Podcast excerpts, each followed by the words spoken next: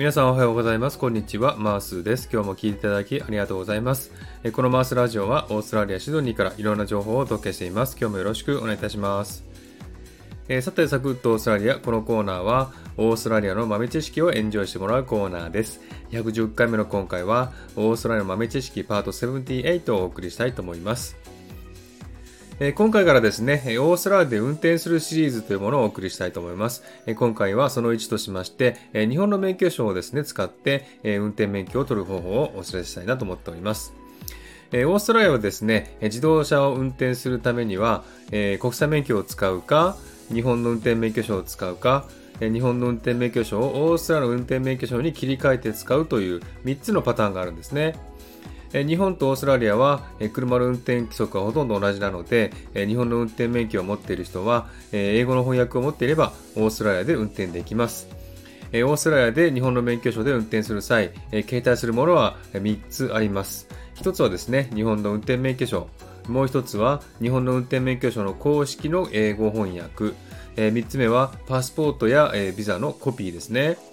で、この英語翻訳なんですけどもね、え公式に認められている場所でやらないといけませんので、え詳しくはリンクの方を見ていただければと思っております。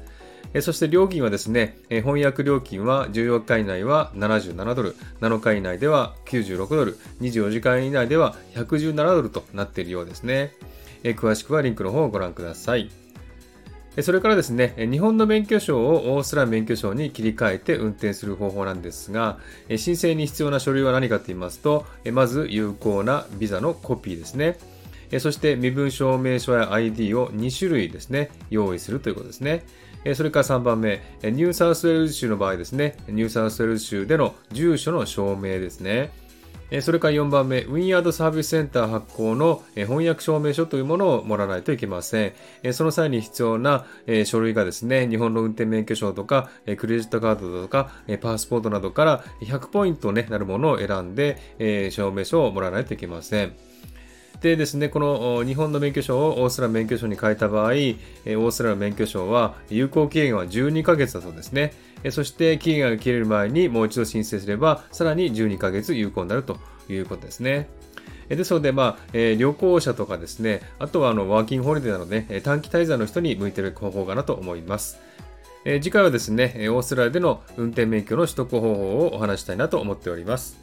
はい。では今日はこの辺で終わりにしたいと思います。今日も聴いていただきありがとうございました。ハートボタンポチッとしてもらえたら嬉しいです。ではまた次回お会いしましょう。チェアス